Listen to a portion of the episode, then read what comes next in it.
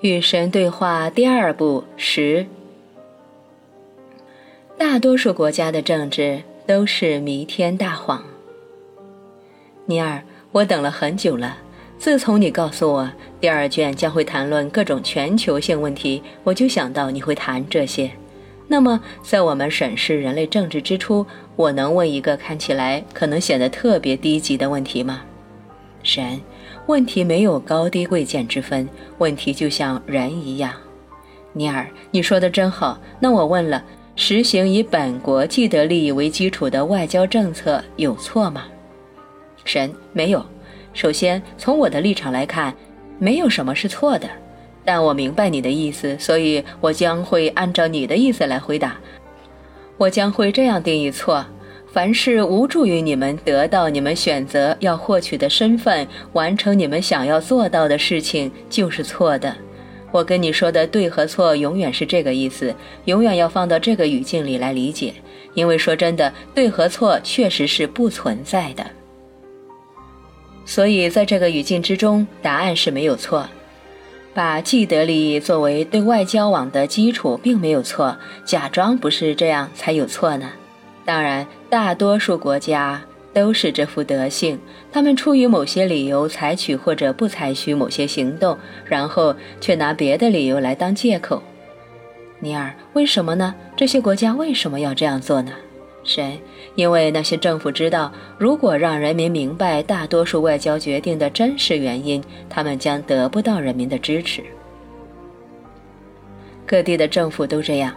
只有极少数的政府从不故意误导他们的人民，欺骗是政府的必备之物。因为政府如果不说服人民相信他的决策都是为人民着想，绝大多数人将不会选择接受被他们当前的这种方式统治着，他们甚至不会选择被统治。这种说服是很困难的，因为绝大多数人对政府的愚蠢看得清清楚楚，所以政府必须说谎。只有这样才能留住民心。俗话说，如果你撒的谎足够大，撒谎的时间足够久，那么谎言也会变成真相。政府完美的展现了这句俗话的准确性。当权者必定不能让公众知道他们是如何爬上高位的，也不能让公众知道他们为了保住位子做过些什么，以及将会做什么。真相和政治是不能相容的，因为政治是恰如其分地说出为达到某个目的而需要说出的话语的艺术，并非所有的政治都是糟糕的。但政治的艺术是一种操控的艺术，他对大多数人的心理了解得非常透彻。他发现大多数人的行为都以自我利益为出发点，所以政治就是当权者用以说服你们相信他们的利益就是你们的利益的方式。政府理解自我利益的重要性，所以政府非常善于制定各种为人民提供好处的计划。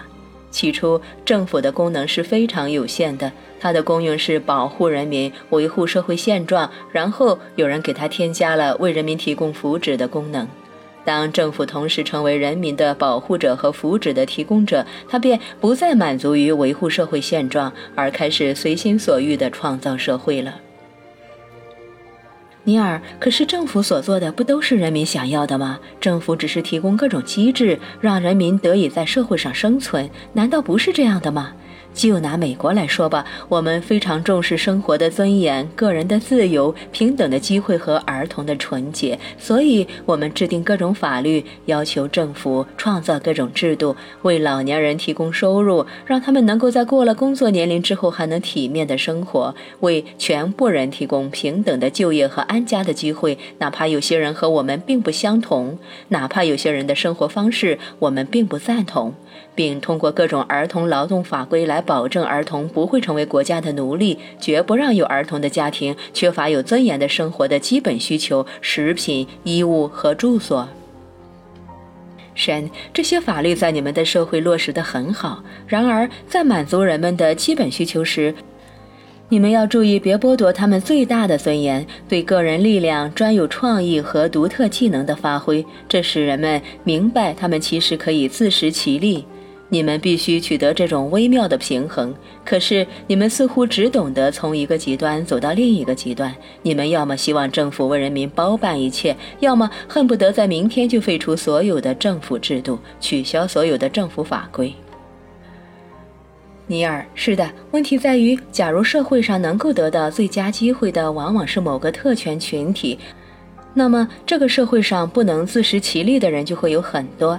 假如某个国家的房东不肯将房屋租给人口较多的家庭，企业不肯提高女性的职位，王子犯法不与庶民同罪，唯有收入足够高才能享用预防医疗，而且其他各种歧视和社会不公现象大规模的存在，那么这个国家中不能自食其力的人就会有很多。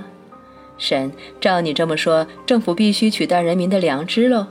尼尔，不是啦。坦白讲，政府就是人民的良知。正是通过政府，人民才有机会、有希望和有能力去扭转各种病态的社会现象。神，你这话说得很漂亮。然而，我要重申的是，你们要当心点，别在那些保证人民有机会呼吸的法律中窒息而亡。你们无法将道德变成法律，你们无法强制实行社会平等。你们需要的是集体意识的转变，而非集体良知的强化。所有行为以及所有法律和所有政府制度都必须源于此在，必须真实的反映你们的身份。尼尔，我们社会的各种法律确实反映了我们的身份，他们向每个人宣布：这就是美国的生活方式，这就是美国人的身份。神，少数最好的法律也许确实如此，但在大多数情况下，你们的法律所宣布的却是那些当权者认为你们应该拥有，可实际上并没有的身份。这是精英的少数通过法律教导无知的多数。正是如此，这有什么错呢？假如有少数最聪明、最优秀的人愿意研究社会上、世界上各种问题，并提出对策，那不是对大多数人有好处吗？那要看这些少数人的动机了，也要看他们到底有多聪明。总的来讲，对多数人最有好处的做法就是让他们自己统治自己。你这是无政府主义呀，这是行不通的。如果无论做什么都要听从政府的吩咐，你们便不可能成长和变得伟大。在我看来，政府，我是指那些我们选来管理我们自己的法律，是社会伟大与否的反应。伟大的社会制定伟大的法律，伟大的社会很少有法律，因为伟大的社会基本上是不需要法律的。可是，只有弱肉强食的原始社会才真正没有法律呀。人类用法律来规范赛场。确保参赛者不管是强是弱，只要真正站在正义一方就能获胜。如果缺乏共同认可的行为规范，我们如何能够共存呢？我们并不是建议你们的世界不要行为规范或者制度，我是建议你们可以对自我利益有更高尚的理解和更宽泛的定义，并以此作为各种制度和规范的基础。绝大多数法律所维护的其实是那些最有权势者的既得利益。我们不妨以吸烟为例子来说明这个道理。现在法律说你们不能种植和使用某种植物大麻，因为政府这么告诉你们，它对你们无益。